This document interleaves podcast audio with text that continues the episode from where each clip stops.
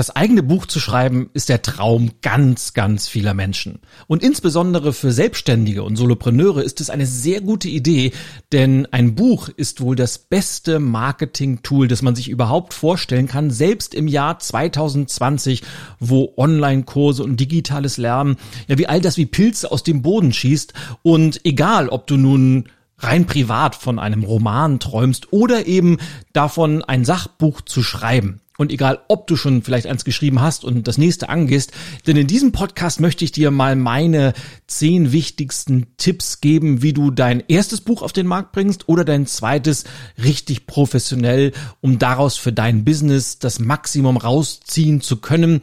Und ich freue mich schon sehr darauf, denn klar, als, als Autor äh, liegt mir das Thema Buch und das Medium Buch natürlich am Herzen. Und bevor wir richtig tief einsteigen, wollen wir loslegen mit dem Intro. Bis gleich.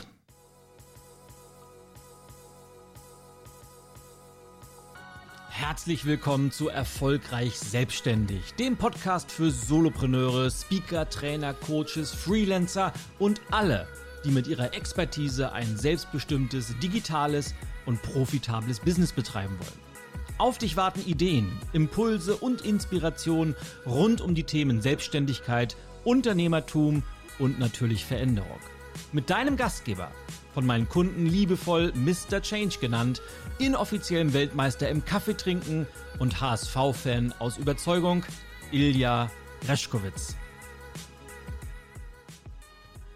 das eigene Buch. Und ich weiß es noch wie heute so äh, in meiner Zeit als als Karstadt Geschäftsführer im Handel erlebt man ja die spannendsten Geschichten. Und ich äh, in jedem an jedem Tag wenn ich durch die Filialen gegangen bin habe ich auch immer viel mit meinen Mitarbeitern gesprochen. Und einer der häufigsten Sätze war einmal oder war immer da, ich müsste eigentlich mal ein Buch schreiben über meine ganzen Erfahrungen, die ich äh, gemacht habe. Und ja, im Einzelhandel hat man die tollsten Erfahrungen. Man trifft spannende Menschen, man trifft skurrile Menschen, man trifft auch mal nicht so nette Menschen, die irgendwie mit dem linken Bein aufgestiegen äh, standen sind und dann so das Gefühl haben, sie müssten ihre schlechte Laune an Menschen auslassen, die nicht anders können, weil man ja sagt, der Kunde ist König, aber das ist ein ganz anderes Thema. Auf jeden Fall haben die immer gesagt, ja, da müsste ich mal ein Buch drüber schreiben.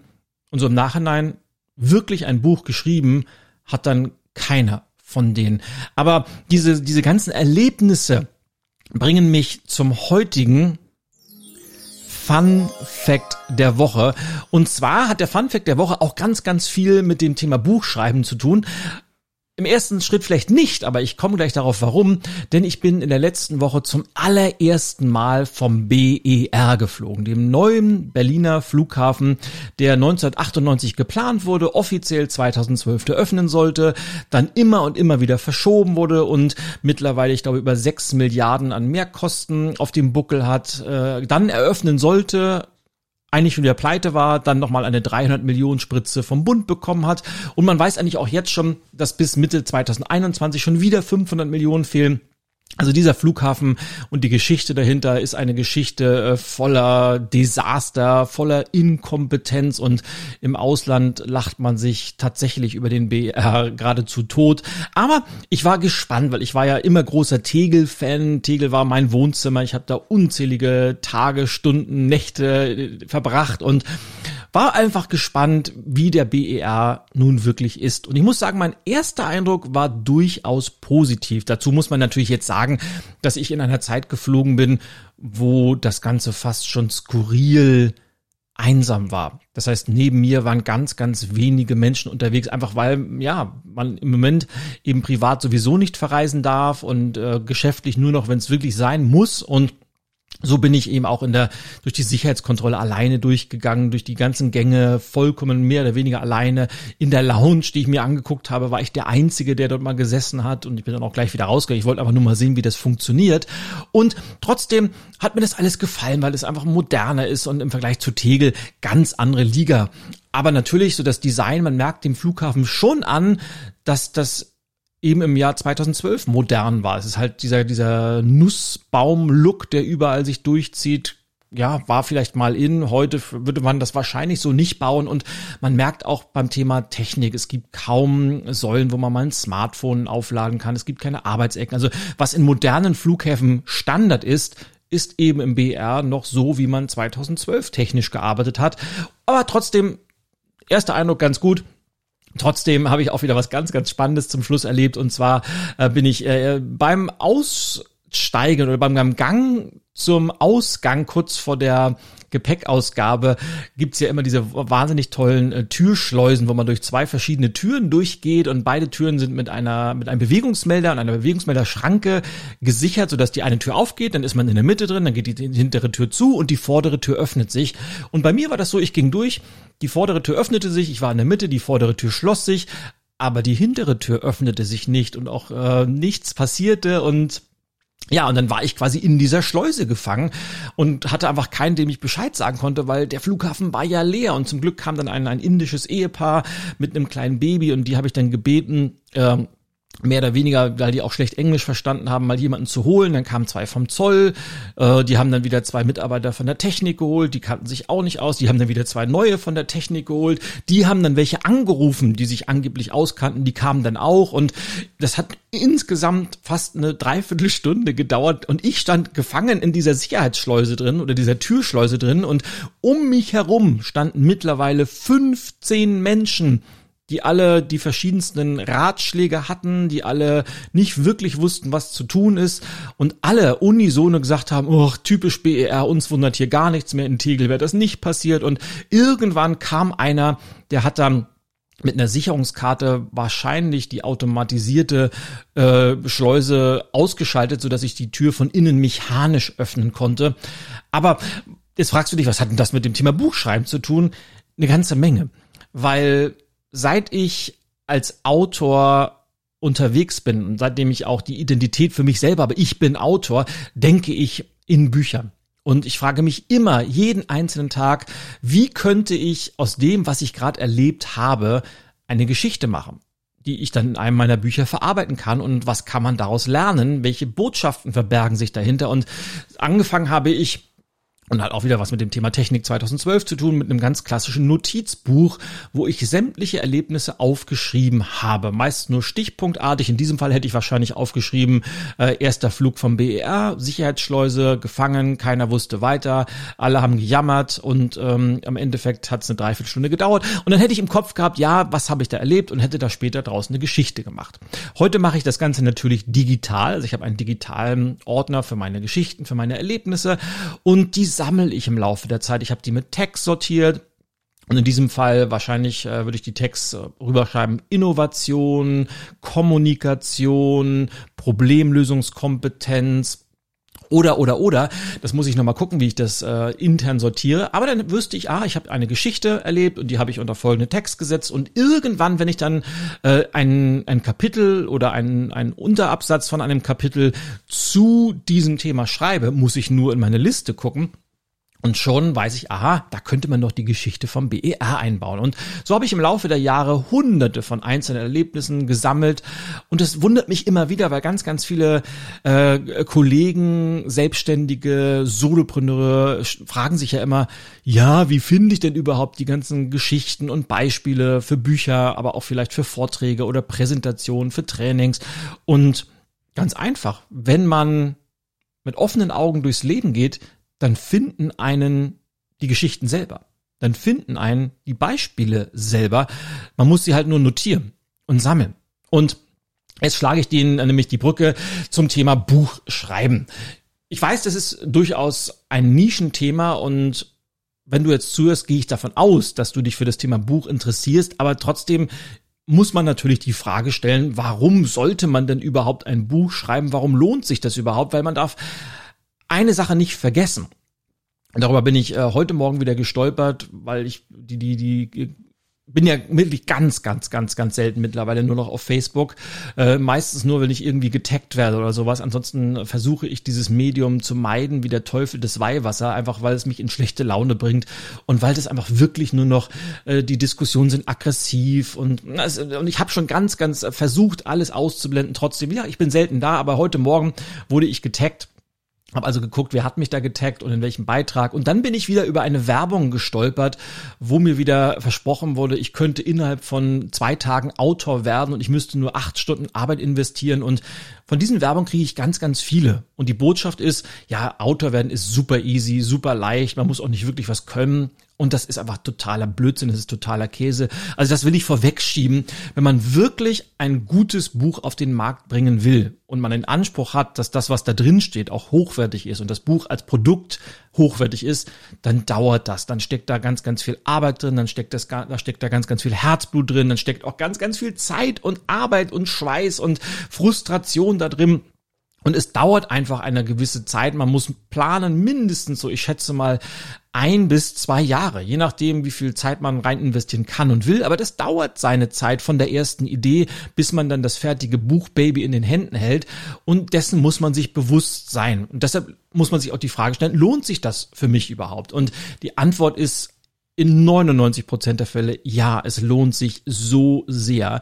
Insbesondere, wenn du auf deinem Gebiet eine Expertin oder ein Experte bist und einfach dieses Buch dazu nutzt, diesen Expertenstatus am Markt zu etablieren und auszubauen. Denn nach wie vor kommt ja das Wort Autor von Autorität.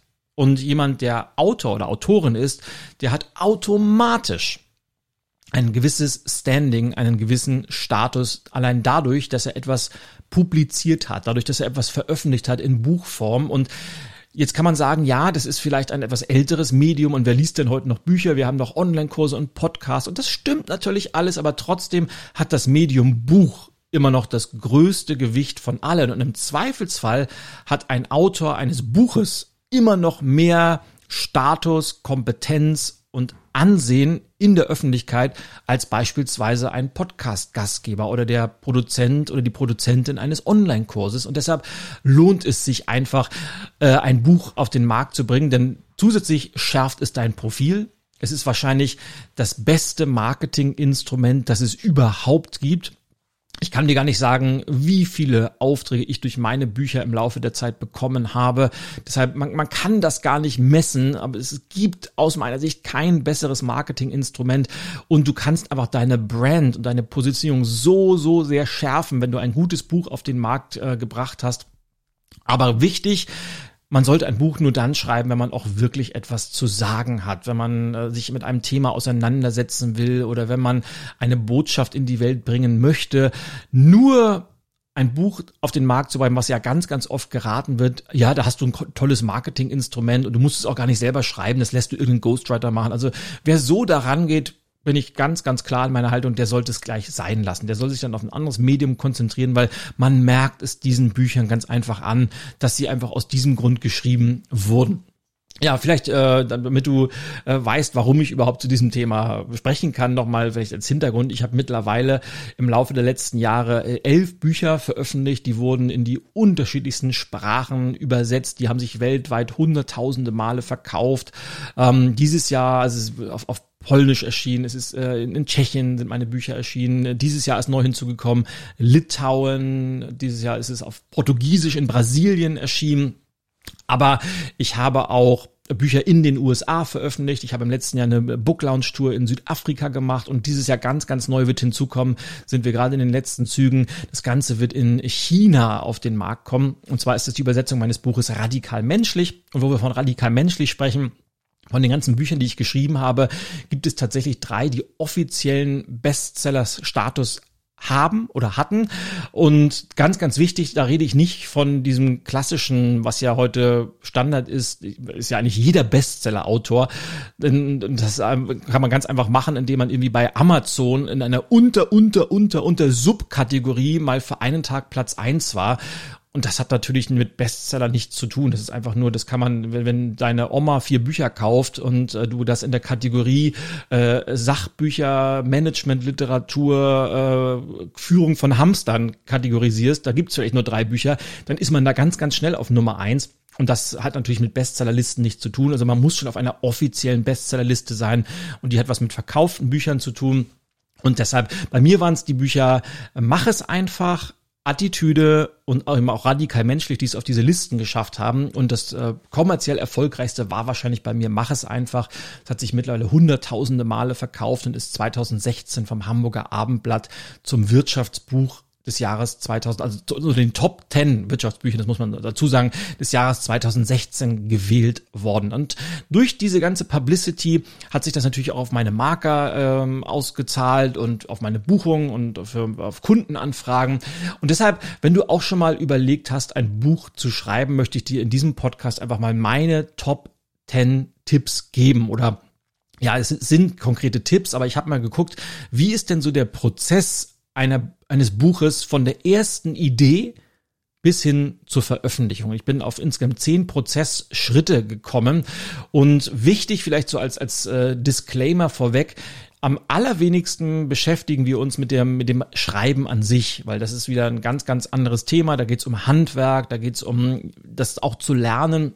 Und das muss man, da muss man auch reinwachsen, sondern ich möchte mich eher mit dir an der Struktur entlang hangeln. Und auch da gilt, es ist eigentlich egal, ob du bereits ein Buch veröffentlicht hast oder ob du dein erstes Buch auf den Markt bringen möchtest. Das heißt, wenn du dein erstes Buch auf den Markt bringen möchtest, dann können dir diese zehn Schritte, diese zehn Tipps dabei helfen, das von vornherein auf ein, ein solides Fundament, auf gesunde Beine zu stellen.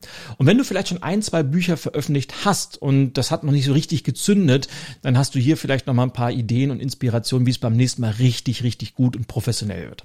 Einverstanden? Dann lass uns einfach mal loslegen. Zack, kleiner Gong. Und dann geht's los mit Punkt Thema und äh, Punkt Thema mit äh, Punkt und Überschrift Nummer eins, Schritt Nummer eins und das ist geht um die Idee des Ganzen und das ist einfach so. Irgendwann hast du eine Idee im Kopf und sagst aus dieser Idee daraus könnte ich mal ein Buch machen. Und das können die unterschiedlichsten Sachen sein. Das Beispiel, wie ich, wie ich äh, im, im Anfang gesagt habe, es könnte beispielsweise meine Erlebnisse mit Kunden im Kaufhaus sein. Oder ich habe ganz, ganz viel, ich reise viel und habe ganz, ganz viele Sachen, die mir unterwegs passieren. Meine Reiseerlebnisse. Es kann aber auch ein bestimmtes Thema sein. Und es kann ein bestimmter Blickwinkel auf ein Thema sein, mit dem du dich tiefer auseinandersetzen möchtest. Das heißt, meistens hat man eine Idee im Kopf und die kommt in der Regel aus deiner Expertise, aus deiner Geschichte, aus deinen Erfahrungen oder aus dem, was du tagtäglich erlebst. Das heißt, wenn du eine Expertin, ein Experte für ein bestimmtes Thema bist, und das ist man ja als Solopreneur in der Regel, dann macht es durchaus Sinn, sich mit diesem Thema in Form eines Buches auseinanderzusetzen. Wichtig, das habe ich auch schon mal äh, gerade eben erwähnt, man sollte etwas zu sagen haben. Also man kann, es ist, ja, gibt es natürlich auch, aber in der Regel aus nichts viel zu machen, funktioniert nicht. Und je mehr Substanz vorhanden ist und je mehr man auch an, an Herzblut und Gedankentätigkeit in etwas reinsteckt, desto größer die Wahrscheinlichkeit, dass es auch ein gutes Buch wird, weil wir wollen ja kein 0815 Buch auf den Markt bringen, sondern wir wollen ein gutes Buch auf den Markt bringen. Und deshalb sollte man etwas zu sagen haben. Und wichtig ist, dass du das Buch ja, ein Buch zu schreiben hat zwei, du schlägst zwei Fliegen mit einer Klappe. Denn zum einen bringst du hoffentlich ganz, ganz viel Mehrwert für deine Leserinnen und Leser, du machst dir einen Namen auf dem Markt, du schärfst ein Profil, du äh, bringst deine Marke zum Wachsen, aber du kriegst auch ganz, ganz viel Klarheit für dich selber indem du dich tiefer mit dem Thema auseinandersetzt. Und das ist immer wieder erstaunlich, wenn man anfängt, sich schriftlich mit einem Thema auseinanderzusetzen, dann bekommt man auf einmal Klarheit im Kopf und versteht das Ganze. Und auf einmal äh, hast du einen, einen, einen anderen Blickwinkel auf das Thema und fängst an, da weiter zu recherchieren. Und da kriegst du da wieder Klarheit. Das heißt, es ist ein, ein Dominoeffekt, der passiert und du wirst, du durchdringst ein Thema viel, viel tiefer, allein dadurch, dass du das Ganze schriftlich zu Papier oder in diesem Fall schriftlich natürlich auf dem Bildschirm, egal ob du am, am Laptop schreibst oder am großen Bildschirm, in dein elektronisches Dokument bringst. Wichtig ist dann, dass du im ersten Schritt aus dieser Idee, dass du das Ganze in deinem Kopf in eine Struktur bringst und das Ganze dann überlegst, wie, wie könnte die, die, diese Idee äh, in einer Kernaussage lauten und wie könnte das Ganze strukturiert sein, so dass du in deinem Kopf dieses ganze Thema strukturierst und das Buch für dich schon einmal vorgliederst. Und das Ganze, was ich jetzt in, in ein paar kurzen Sätzen gesagt habe, das Ganze zu machen, so von der ganzen Recherche etc. und, und äh, Querliteratur lesen und das Ganze zu sortieren, das kann schon mal bis zu einem Jahr dauern. Das heißt, das darf man nicht unterschätzen, weil sowas geht nicht von heute auf morgen. Man muss ganz, ganz viele Ideen sammeln, man muss Themen sammeln, man muss bestimmte Sachen ausprobieren, man muss recherchieren, man muss Studien raussuchen, man muss Quellen raussuchen und das dauert ganz einfach. Aber mit dieser Idee und dem Thema geht es los. Dann kommt Schritt Nummer zwei oder Tipp Nummer zwei, das ist eine Überlegung, die man sich möglichst von Anfang an stellen sollte. Denn natürlich, man sollte dieses ganze Thema Vermarktung und Positionierung dieses Buches natürlich schon am Anfang planen und nicht dem Zufall überlassen. Viele denken ja, sobald ich dann das Buch veröffentlicht habe, dann geht's mit dem ganzen Thema Marketing und PR los. Ah, ah, ganz im Gegenteil. Es beginnt von Anfang an. Die wichtigste Frage, die du dir als zukünftige Autorin oder Autor stellen solltest, ist, will ich das Buch im Eigenverlag rausbringen, also im sogenannten Self-Publishing, oder möchte ich mit einem etablierten professionellen Verlag zusammenarbeiten? Und das Thema Self-Publishing, ich kann auch da sagen, ich habe beides ausprobiert. Also gerade zu Beginn meiner Autorenkarriere, die ersten beiden Bücher sind im Self-Publishing erschienen, damals bei Books on Demand. Und heute, und damals war das noch total ja, exotisch, dass man das so gemacht hat. Heute ist es total easy. Man kann mittlerweile in unzähligen Plattformen, Portalen Bücher veröffentlichen, ob das jetzt Amazon Publishing ist oder, oder, oder. Das heißt, heute ein Buch im Self-Publishing zu veröffentlichen und auch überall listen zu lassen, sowohl auf Amazon, aber eben auch auf den ganzen anderen Plattformen, die es gibt, das ist total easy geworden. Und jetzt kommt ein Satz, wo ich gespannt bin, wie du dazu stehst, nämlich das Gute daran dass es so viele Möglichkeiten gibt, ist, jeder kann heute ein Buch veröffentlichen. Und das Schlechte daran ist, jeder kann heute ein Buch veröffentlichen. Was meine ich damit? Ganz einfach. Auf der einen Seite ist natürlich toll, dass die Möglichkeiten und die Barrieren so niedrig, also dass die Möglichkeiten so groß und die Barrieren so klein geworden sind, ein Buch zu veröffentlichen, weil es einfach vielen Menschen ja ganz, ganz neue Perspektiven eröffnet. Andererseits leidet natürlich auch die Qualität sehr, sehr stark darunter. Denn wenn immer mehr Menschen Bücher veröffentlichen, die wenigsten davon haben einen hohen Anspruch und die wenigsten davon achten eben auch darauf, dass die Qualität stimmt. Und deshalb die, meine Einschätzung zum Thema Self-Publishing oder Verlag. Wenn Self-Publishing, dann solltest du das größte Augenmerk und ganz, ganz hohen Wert auf Qualität legen und auch dort mit Profis zusammenarbeiten. Und das meine ich mit guck, äh, such dir jemanden fürs Lektorat, such dir jemanden für das Thema Design, der dir das Ganze setzt.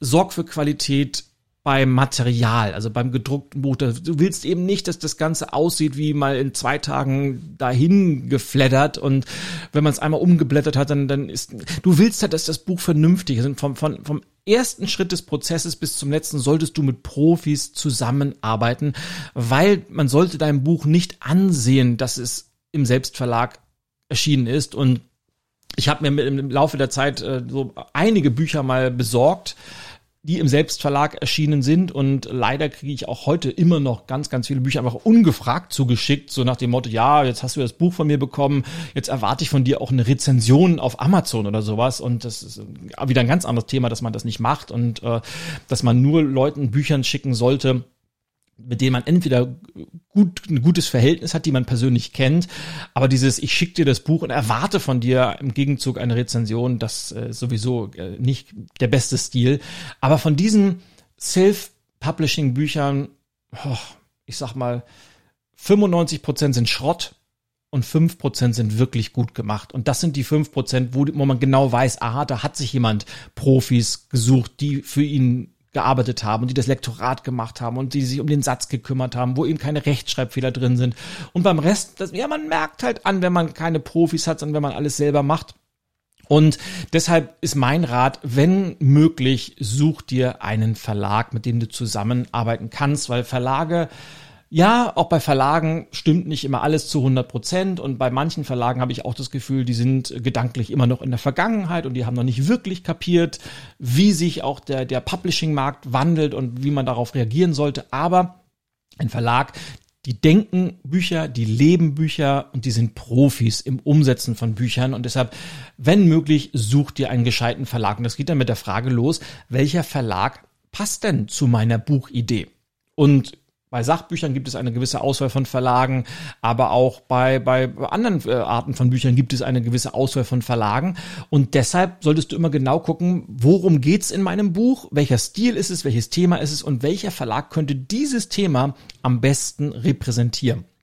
Und ich habe eben gesagt, äh, die sind Profis und die sorgen dann eben auch von in, in allen Ablaufschritten für die entsprechende Qualität. Und deshalb die Empfehlung, wenn es vernünftig werden soll, such dir einen Verlag und du hast natürlich auch noch einen zweiten ganz, ganz großen Vorteil. Ja, im Self-Publishing verdienst du pro verkauften Buch mehr. Das heißt, wenn du vielleicht eine, ja, eine Community hast, die vielleicht schon aus hunderttausenden Menschen besteht, dann kannst du natürlich viel, viel mehr Geld verdienen, wenn du das Ganze selbst produzierst.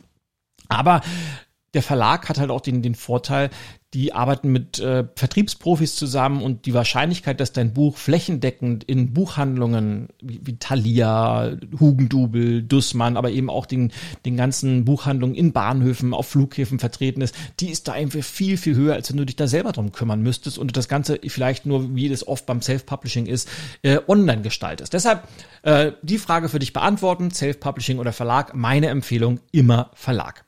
Dann kommt der dritte Schritt und äh, das Spannende ist, viele vor allem Erstautoren, die fangen dann an zu schreiben und wenn die dann mit ihrem Manuskript fertig sind, also dem Manuskript heißt einfach, dass das Buch in der ersten Rohfassung einmal fertig geschrieben ist. Dann fangen die an, sich einen Verlag zu suchen. Und das ist ein großer Fehler. Das heißt, Schritt drei ist nämlich, erstell ein Exposé. Und ein Exposé ist nichts anderes als eine Übersicht deiner Buchidee, wo du das Ganze dem Verlag schmackhaft machst und wo du dem Verlag auf 10 bis 20 Seiten mal deine Buchidee vorstellst. Und da geht es vor allem darum, worum geht es in dem Buch, wie ist die Gliederung des Buches, was sind die verschiedenen Themen, was ist die Kernaussage, was gibt's für Konkurrenzwerke, aber auch, was macht dein Buch besonders, weil du kannst davon ausgehen, in der heutigen Zeit, diese Buchidee gibt es schon ganz, ganz häufig. Und was macht deine Idee oder deine Herangehensweise außergewöhnlich? Warum sollte es noch eine Version dieses Buches geben? Aber auch so Sachen wie, wie, was gibt's für Konkurrenzwerke? Und äh, man macht im, im Normalfall auch ein, zwei Absätze zum Thema Marketing, also wie willst du das Buch selber vermarkten, weil natürlich jeder Verlag auch daran interessiert ist, äh, mit deinem Buch äh, Geld zu verdienen, das muss man auch ganz, ganz äh, einfach so sagen, davon leben die normalerweise, du packst meistens die, deine geplante Gliederung mit rein, also wie soll das Inhaltsverzeichnis des Buches sein? Und in, in der Regel eine drei bis zehnseitige Leseprobe, damit die Entscheider in den Verlagen auch mal sehen können, wie ist denn so dein Schreibstil, wie schreibst du überhaupt und äh, kann man das überhaupt gut am Markt vertreiben? Tja, und wenn dann ein Verlag nämlich äh, Interesse hat, dann kommt es jetzt schon mal zu einem Gedanken-Ping-Pong, sagen, ja, wir finden das Thema gut, aber man könnte das vielleicht mal aus einer anderen Perspektive machen. Also danach diskutiert man ja erstmal miteinander und seltenst wird das Exposé eins zu eins umgesetzt. Das heißt aber, wenn du jetzt schon fertig bist mit dem Schreiben, dann kann es sein, dass du wieder von vorne anfangen musst. Das heißt aber erst, wenn du dann mit diesem Exposé einen Verlag gefunden hast, dann geht in der Norm, in der Regel die eigentliche Arbeit erst los und dann fängst du wirklich erst an zu schreiben und zu strukturieren und das bringt mich dann gleich zu Tipp Nummer vier, Schritt Nummer vier in unserem zehnstufigen Prozess, nämlich die Struktur und die Gliederung.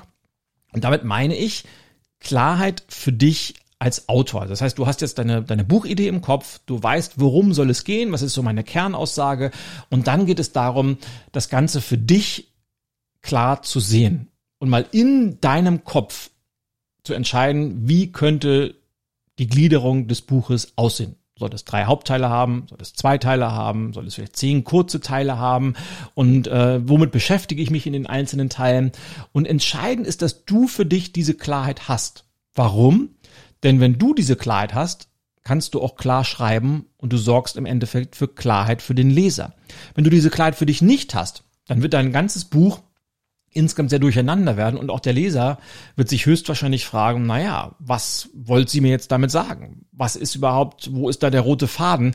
Und deshalb nutzt die Zeit für dich, Struktur und Gliederung einer wirklich sorgfältigen Prüfung zu unterziehen.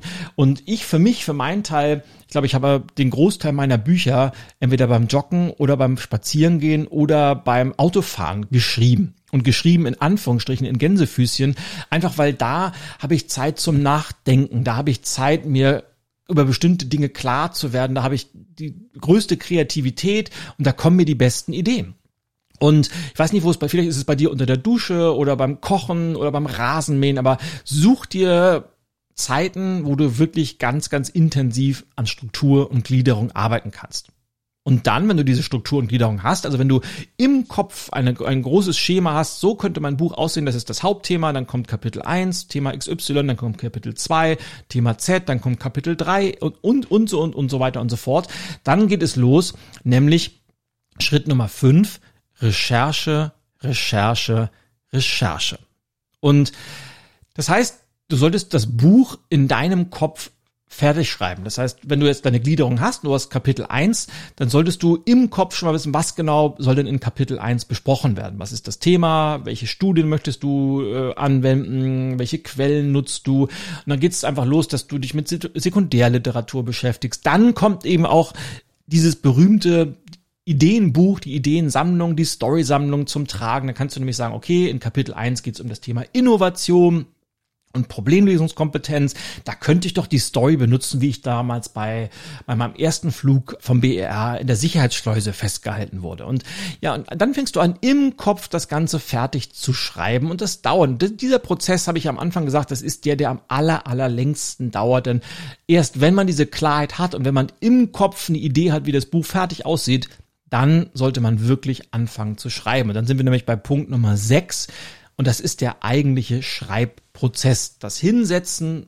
und Niederschreiben. Und da reden wir jetzt vom eigentlichen Handwerk des Buchschreibens. Und es mag dich erstaunen, aber dieser Schritt ist in der Tat der kürzeste im eigentlichen Buchentstehungsprozess, weil da geht's wirklich nur noch um wirkliches Fleißarbeit, um Disziplin, um sich hinzusetzen und das Ganze aufzuschreiben. Und je besser du vorbereitet bist, desto leichter wird es dir fallen, weil du eben nicht mehr morgens vor einem leeren Blatt sitzt und dich fragst, was soll ich heute bloß schreiben, sondern du weißt genau, ha, heute kommt Kapitel 1, geht um Innovation und da bringe ich das, bringe ich das Beispiel äh, vom BER und, und, und. Das heißt, du fängst einfach nur an, Dinge niederzuschreiben. Und dir wird es umso leichter fallen, je mehr Zeit du für Schritt 5 für die Recherche verwendet hast oder je klarer dir das Ganze ist. Die, die wichtigste Frage ist vielleicht, wie schreibe ich denn überhaupt?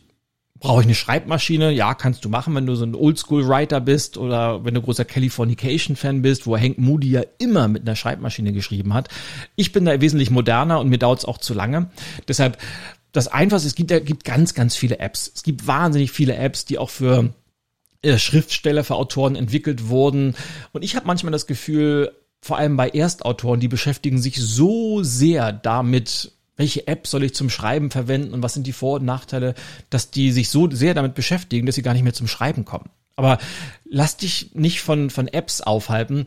Im, Im Normalfall möchte dein Verlag von dir sowieso ein Word-Dokument haben mit einer bestimmten Formatierung. Das geben sie dir vor. Wie ist die Schriftgröße? Wie ist, die, ist der Zeilenabstand? Wie viele Wörter sollen auf ein Blatt drauf? Sodass du eben auch am Ende ungefähr gucken kannst, wie ist der Umfang meines Buches? Weil im Buchvertrag, den dir ein Verlag dann gibt, steht ja auch drin, bis wann du dein Manuskript abgeben musst und wie die Zeichenzahl sein muss. Und das ist in der Regel Pi mal Daumen 250.000 Zeichen plus Leerzeichen. Das ist ungefähr, dann bist du so bei je nachdem, wie viel du da reinkriegst und wie viel du genau am Ende hast, so zwischen 180 und 250 Buchseiten. So ganz, ganz, ganz grob gerechnet. So, und meine Empfehlung ist, entweder du nutzt ganz normal Microsoft Word, was ich bei meinen ersten Büchern einfach gemacht habe, und da auch darauf achten, dass du nicht alles durchformatierst, weil der Lektor oder das Lektorat, der Verlag formatiert sowieso nochmal neu, also so basic wie möglich. Oder du nutzt äh, Google Sheets, was ich für wesentlich einfacher halte und du kannst eben auch im Zweifelsfall dann das Dokument später viel, viel leichter teilen. Oder wenn du eine externe App nutzen möchtest, dann empfehle ich dir von Herzen die Ulysses App. Das ist eine Schreib-App, eigentlich eine Notiz-App, die aber für lange Texte wahnsinnig gut geeignet ist und du kannst äh, das Ganze gliedern, du kannst Rechtschreibprüfung machen und du kannst dann auch in jedes mögliche Format exportieren und da Ulysses hilft mir bei längeren Texten und bei Buchprojekten einfach dabei, Übersicht zu behalten über ein Projekt. Äh, man kann untereinander gut verlinken und guckt dir Ulysses gerne mal an, aber ansonsten Word und Google Sheets tun es ganz genauso. Und dann ist die Frage, wie sieht dein Schreibprozess aus? Und ich habe am Anfang eben gesagt, ja, man muss halt Disziplin haben, man muss fleißig sein und tja, da ist halt die Frage, was für ein Typ bist du? Und es gibt verschiedenste Herangehensweisen äh, und, und jeder Autor ist anders und ich habe alles mal durchprobiert und eine Variante könnte beispielsweise sein, du nimmst dir vor, aha, ich äh, habe insgesamt 200 DIN A4 Seiten, die ich in Google Sheets schreiben muss. Und ich nehme mir ab sofort vor, dass ich mich jeden Tag eine Stunde hinsetze und schreibe. Egal wann, aber eine Stunde pro Tag mache ich. Und ich weiß, dass ich in der, im Schnitt, im Mittel pro Tag fünf Seiten schaffe. Und dann kann ich mir das ausrechnen, wie viel Tage ich brauche, um auf meine 200 Seiten zu kommen. Oder Variante zwei: ich sage, ich habe mir feste Blöcke eingeplant und ich bin morgens besonders produktiv. Das heißt, immer von sechs bis neun Uhr schreibe ich. Egal, was passiert, jeden Morgen von sechs bis neun. Beim anderen kann es sein, abends von acht bis zehn. Ja, und dann kann ich auch sagen, pro Tag schaffe ich x Seiten. Da kann ich mir auch ganz gut ausrechnen, wann werde ich fertig sein mit dem Schreiben. Oder, und für mich ist beides nichts, einfach weil mein, mein Alltag in der Regel so unplanbar ist und ich einfach, wenn nicht gerade Corona-Zeiten sind, auch wahnsinnig viel auf Reisen bin. Ich habe irgendwann angefangen, ich schreibe dann, wenn ich kann. Und ich nutze vor allem Wartezeiten, sei es in der Lounge oder im Hotel dazu, zu schreiben und zu schreiben und zu schreiben. Wichtig ist, dass man regelmäßig schreibt und jeden Tag etwas macht und nicht äh, einen Tag 20 Seiten, dann vier Tage nix und dann mal wieder 15 Seiten, sondern lieber jeden Tag eine Seite oder zwei Seiten, dafür kontinuierlich. Und am Ende hat man dann das sogenannte Rohmanuskript, also die erste Fassung des Buches. Da bist du wahnsinnig stolz und denkst, wow, steckt da viel Arbeit drin. Aber die Frage ist, ist die Arbeit jetzt vorbei? Na, ganz im Gegenteil. Die geht jetzt nämlich eigentlich erst los. Und das mag dich erstaunen, weil du sagst, da steckt doch schon so viel Arbeit jetzt drin. Aber was kommt denn jetzt noch? Ja, im zweiten Schritt kommt jetzt nämlich einer der wichtigsten Punkte, der dann am Ende dafür sorgt, dass aus einem mittelmäßigen bis guten Rohmanuskript ein richtig, richtig gutes Buch wird, das man gerne liest und wo auch der Mehrwert gut rauskommt. Und Schritt sieben ist dann das Lektorat. Und das fehlt eben beim Self-Publishing ganz, ganz oft. Und ein Lektorat sorgt dafür, dass das Buch straffer gemacht wird. Und ich kann dir mal erklären, wie es in der Regel bei, bei mir funktioniert. Also wenn ich mit meinem Rohmanuskript fertig bin, äh, kriege ich vom Verlag einen äh, Lektor oder eine Lektorin ähm, vermittelt, mit der ich dann zusammenarbeite. Und dann ist das so ein bisschen wie Ping-Pong. Also im Normalfall schicke ich dann das Manuskript zu meinem Lektor oder zu meiner Lektorin und die geht das Ganze dann durch und prüft das auf Verständnis ist das alles gut erklärt? Gibt es Redundanzen? Also habe ich bestimmte Punkte mehrfach verwendet? Oder gibt es Rechtschreibfehler? Äh, ist das Ganze in der richtigen Reihenfolge? Das heißt, äh, der, der Lektor, die Lektorin prüft das Ganze auf, auf Sinnhaftigkeit, auf formelle Fehler, auf Struktur und entweder bei Kleinigkeiten, das kommt immer darauf an, wie man sich gegenseitig äh, organisiert. Ich gehe meistens so, so lange oder freie Hand wie möglich und sage dann, ja, wenn, wenn du was findest, äh, Rechtschreibung sofort korrigieren. Und bei manchen Sachen äh, macht dann der Lektor einfach einen Vermerk und sagt, ja, diesen Punkt habe ich nicht ganz verstanden. Wie genau meinst du das? Oder diesen Punkt hast du schon in Kapitel zwei ganz, ganz intensiv gewählt. Und so kommt es dann, dass man in der ersten Fassung des Lektorats Dinge hinterfragt. Und dann kriege ich das Ganze zurückgeschickt und lese mir das durch. Und äh, in der Regel ähm, ist das dann über die Korrekturfunktion. Ich muss dann immer nur entweder auf äh, Annehmen klicken oder ablehnen oder wenn es um so Diskussionsfragen geht, die äh, helfen mir dann einfach zu sagen, ja, warum habe ich denn das eigentlich doppelt geschrieben? Entweder gibt es dann einen wirklichen Grund dafür, ich sage, ja, das habe ich doppelt geschrieben, weil es muss drin bleiben. Oder ich sage, ja, klar, das ist eigentlich Blödsinn, wollte ich gar nicht haben, dann kann man das rausstreichen. Und so kommt es dann, dass die, die erste Runde damit das Buch strafft und besser macht. Und dann schicke ich das Ganze wieder zurück mit meinen Anmerkungen und dann geht die zweite Runde los und dann wird es immer, wird das Lektorat immer feiner und zum Schluss guckt man sich dann an, äh, wie, ist, wie ist es mit den Überschriften? Sind die gut formuliert oder geht es um einzelne Worte? Kann man Sätze kürzer machen? Kann man sie knackiger machen? Und insgesamt gibt es dann so zwischen drei und sechs Runden, wo das Manuskript immer wieder hin und her geschickt wird, es wird korrigiert, es wird äh, am, am Kleinigkeiten gefeilt und als Autor muss man sich oftmals auch von guten Ideen trennen oder von Formulierungen trennen, aber eine gute Lektorin oder ein guter Lektor, die sorgen eben dafür, dass das Ganze wesentlich besser wird. Und ich, ich bin immer wieder erstaunt, was ein gutes Lektorat dann doch ausmacht. Und ich glaube, und das ist auch das Feedback, das ich von, von Lektoren bekommen habe, meine, ja, meine Rohmanuskripte sind schon ganz gut, aber trotzdem machen Lektoren da immer noch was richtig, richtig Gutes draus und die helfen eben daraus, dass es ein Buch ein richtig gutes Buch wird.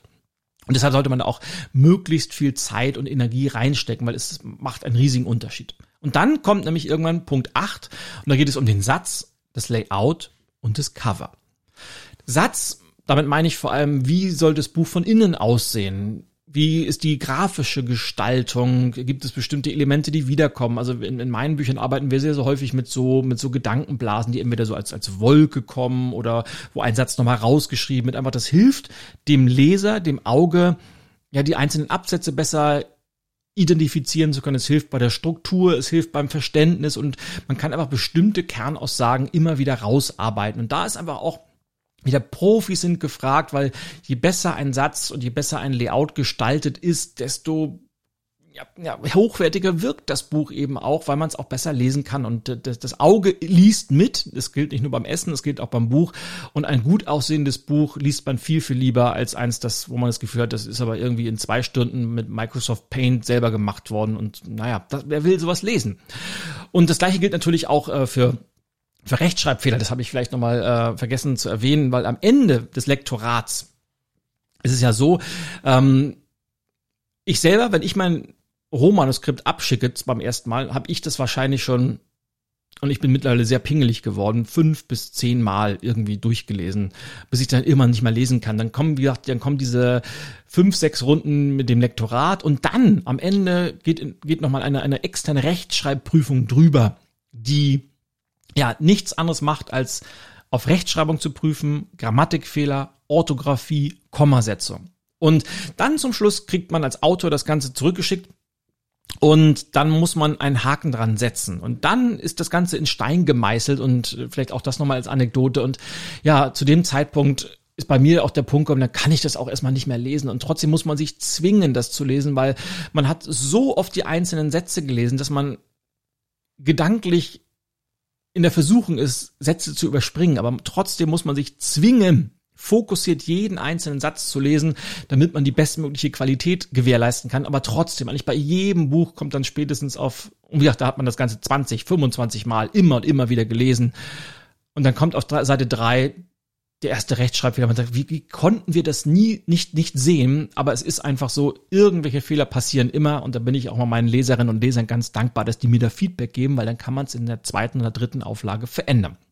So, aber deshalb komme ich drauf, kein Mensch liest gern Bücher, wo Rechtschreibfehler drin sind, deshalb Layout, Satz wahnsinnig wichtig und vielleicht das Wichtigste von allem, das Cover. Ja, man sagt ja, wie, so oft, uh, never judge a book by its cover. Also es kommt auf den Inhalt an, aber gerade im, im Buchhandel, aber vielleicht auch auf Amazon ist es natürlich wichtig, dass man raussticht. Und das Cover hat eine ganz, ganz große Bedeutung. Deshalb sollte man auch da das nicht den Zufall überlassen, sondern sich sehr intensiv damit auseinandersetzen, wie soll das Cover aussehen, weil im Zweifelsfall äh, kann ein gut gemachtes Cover im Laden, wenn man sagt, ja, welches Buch soll ich mir mal gerade nehmen oder welches Buch sticht mir ins Auge, einen ganz, ganz großen Unterschied machen. Ja, und dann sind wir, wenn man das Ganze fertig hat, also wir haben dann die Entscheidung auch logischerweise getroffen, wollen wir ein Softcover haben oder wollen wir ein Hardcover haben, wollen wir so ein, so ein äh, mit Klappenbroschur machen, das ist zum Beispiel bei mir bei Maches einfach, wo man innen was aufklappen kann. Das hat natürlich dann was damit zu tun, für welchen Preis kann man das Ganze verkaufen? Und logischerweise ein, ein Softcover oder ein Taschenbuch ist immer günstiger in der Herstellung als ein Hardcover das ist. Und wenn man das Buch vielleicht noch farbig gestalten will, ist natürlich die Produktion teurer und man muss dann auch den Endpreis teurer gestalten. Also das alles ist so eine Geschichte, wo man sich das überlegen muss, wie soll der Preis sein und dann kommt es darauf an, Softcover, Hardcover. Aber dann ist man irgendwann mit der Produktionsphase fertig. Und dann fängt der Verlag an zu drucken und dann geht's mit Schritt neun weiter, nämlich dann reden wir über Marketing Public Relations und Verarbeitung. Und wenn ich mir das mal überlege, hat sich da wahnsinnig viel gewandelt. Wenn ich an Attitüde aus dem Jahr 2013 zurückdenke, dann war das noch klassische PR. Und mit klassischer PR meine ich vor allem Printmedien, Artikel in Zeitungen, Artikel in, in Magazinen. Und heute ist Buch-PR fast zu 95 Prozent Online-Marketing, es ist Social-Media-Marketing und da ist kaum noch ein gedrucktes Printmagazin relevant, sondern da geht es darum, wie kann ich mit meinem Buch in fremde Podcasts kommen als Gast. Äh, man braucht eine vernünftige E-Mail-Liste. Social Media spielt eine ganz, ganz große Rolle. Und wichtig, spread the word, weil, weil es nützt dir das beste Buch, wenn die Welt davon nichts weiß. Und ich kenne so viele gute Bücher, ähm, die leider nicht den Erfolg haben, den sie verdienen, einfach weil marketingtechnisch gar nichts gemacht wurde. Im Umkehrschluss gibt's auch, ähm, und ich vermute, du kennst diese Bücher auch, Bücher, die sind äh, auf Bestsellerlisten gelandet und die kennt jeder, die sind aber der größte Schrott. Also inhaltlich jetzt, aber trotzdem äh, hat der Autor, die der Autor sind nie Autorinnen, sind immer Autoren, die laut schreien, die ein riesengroßes Tamtam im Marketing machen, aber das Buch dann eher so na so lala ist, ja. Aber wichtig, Woran liegt das, dass manche Bücher ähm, nicht so bekannt werden, ganz einfach, weil die Autoren sich darauf verlassen, dass entweder der, ja, der Verlag wird's schon machen oder ich engagiere jetzt eine PR-Agentur, die kümmern sich drum, kannst du vergessen. Ähm, Marketing ist immer Chefsache immer Chefsache. Und ja, natürlich äh, kann der Verlag unterstützen. Ja, natürlich kann eine Agentur unterstützen. Aber es wird nur dann funktionieren, wenn du als Autorin oder Autor die Strategie vorlebst. Wenn du anfängst, Dinge ins Rollen zu bringen und wenn du dich von A bis Z um das gesamte Marketing kümmerst. Weil auf dich kommt es an, und der Autor oder die Autorin muss vorweggehen. Ganz, ganz wichtig. Und deshalb habe ich das vorhin schon mal gesagt. Ich sage es jetzt nochmal, weil es so wichtig ist. Das Marketing eines Buches beginnt mit der ersten Idee. Und nicht, wenn das Buch im Laden ist, weil dann ist es eigentlich schon zu spät. Es muss bei der ersten Idee beginnen, dass man das Thema platziert und was man natürlich auch heute wunderbar in, in Zeichen, Zeiten von Social Media machen kann, ist, dass man einfach die Leser, die Community an der Entstehung eines Buches beteiligt und den Entstehungsprozess dokumentiert. Und so fängt man nämlich an, Identifikationen zu schaffen und die Community in, zu integrieren. Ja, und Ganz, ganz wichtig und ich habe mir den letzten Punkt aufbewahrt und der ist so zwischendrin immer mal wieder durchgeklungen, aber für mich wahrscheinlich der entscheidendste, der dann auch darüber bestimmt, wird es ein gutes Buch oder nicht. Ein Buch braucht eine Seele. Halte ich für essentiell. Und diese Seele, die bist du. Die Autorin. Der Autor. Im Umkehrschluss heißt das, man merkt es Büchern sehr, sehr schnell an, wenn sie keine Seele haben. Und das passiert dann immer in folgenden Fällen, wenn man irgendwo auf einem Seminar sitzt, da sitzt oder steht dann vorne ein, ein Trainer oder ein, ein Guru und sagt dir, wenn du es schaffen willst in diesem Markt, dann brauchst du ein Buch. Und wenn du nicht schreiben kannst, kein Problem. Besorgst du den Ghostwriter und der schreibt das für dich und musst auch nicht viel reinstecken, mit dem triffst du dich einmal, den Rest macht der und ja klar, das kann man machen. Das kostet zwar viel Geld, das kann dann schon mal 30.000, 40.000 Euro kosten, sowas, aber man hat dann am Ende ein Buch. Da steht dann dein Name drauf, wo du es gar nicht geschrieben hast. Und du wirst dich wundern, wie viele von den bekannten Büchern da draußen von den Menschen gar nicht selbst geschrieben wurden. Das kann man jetzt äh, sagen, ja, ist halt so, wenn die Menschen nicht schreiben können. Also kann man sich streiten drüber. Und ich kenne auch eins wirklich gute Ghostwriter und Ghostwriterinnen und die schaffen das auch, deshalb sage ich gute, die schaffen das auch so zu schreiben, wie du das machen würdest. Aber in der Regel, meine Haltung ist, wenn das Medium Buch nichts für dich ist, dann brauchst du kein Buch, dann konzentriere dich lieber auf Videoformate oder, oder auf Podcasts oder, oder, oder, weil, wie oft habe ich ein Buch aufgeschlagen und nach fünf Seiten gemerkt, das hat dieser Mensch niemals selber geschrieben, weil die Seele fehlt. Weil die Seele kannst nur du in dieses Buch reingeben. Und ich will jetzt gar nicht groß esoterisch klingen, aber man, man spürt es, man merkt dem Buch das an. Wenn das wenn deine Seele da nicht drinsteckt. Und umgekehrt auch, wenn du da dein Herzblut reingepackt hast, wenn du das Ganze, wenn es ein persönliches Buch ist und wenn du all dieser Fleiß und die Zeit, die du in Recherche gesteckt hast, man merkt es dem Buch an. Deshalb schreib nur dann ein Buch, A, wenn du wirklich was zu sagen hast, schreib nur dann ein Buch, wenn du auch wirklich selber schreibst. Und ja, wenn du, wenn du sagst, ich kann überhaupt nicht schreiben und ich hole mir, kann man schon machen, aber ich finde, diesen Büchern fehlt Seele und die sind auch seltenst äh, wirkliche Erfolge. Zumindest, äh, naja, du weißt, was ich meine. Ja, und in diesem Sinne hoffe ich, dass diese zehn Schritte für dich äh, wertvoll waren. Ich möchte die noch einmal zusammenfassen, damit das Ganze rund wird. Nämlich geht los mit dem Thema der Idee, dann der großen Frage Self-Publishing oder etablierter Verlag. Dann geht's weiter mit dem Exposé, das du für den Verlag erstellst. Dann kommt es hoffentlich zu einer Vertragsunterschrift wo ein Endtermin drin steht, dann beginnt es für dich mit der Struktur, der Gliederung. Schritt fünf und das ist der intensivste Schritt, Recherche, Recherche, Recherche, Recherche, in deinem Kopf das Buch fertig schreiben. Dann kommt der eigentliche Schreibprozess. Danach kommt das Lektorat, es folgen Satz, Layout und Cover. Zum Schluss kommt Marketing, PR und Vermarktung. Und Nummer zehn, das Buch braucht eine Seele. Und dieser ganze Prozess von Schritt eins der Idee bis hin zu zehn, das Buch liegt irgendwann im Laden, ist auf Amazon verfügbar, das kann zwischen anderthalb Jahren und zwei Jahren dauern. Und ja, jetzt freue ich mich natürlich auf dein Feedback zu dieser Folge, welcher Punkt dir am besten gefällt oder wo du am meisten Schwierigkeiten mit hast und schreib das doch am besten bei uns im Podcast-Board im Forum unter forum.solopreneur-club.de rein, weil da kannst du diskutieren, da kannst du Fragen stellen rund um den Podcast und ich freue mich, wenn du das dort tust. Und in diesem Sinne, viel, viel Spaß beim ja, sacken lassen, weil das war eine ganze Menge Informationen. Es war eine ganz, ganz lange Podcast-Folge. Ich hoffe trotzdem, dass sie für dich wertvoll war.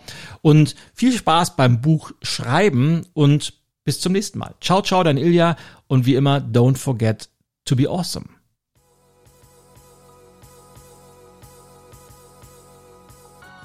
Das war der Erfolgreich Selbstständig Podcast. Und wenn du Lust hast, dich mit anderen Hörern und Selbstständigen zu vernetzen, dann schau jetzt vorbei unter www.solopreneur-club.de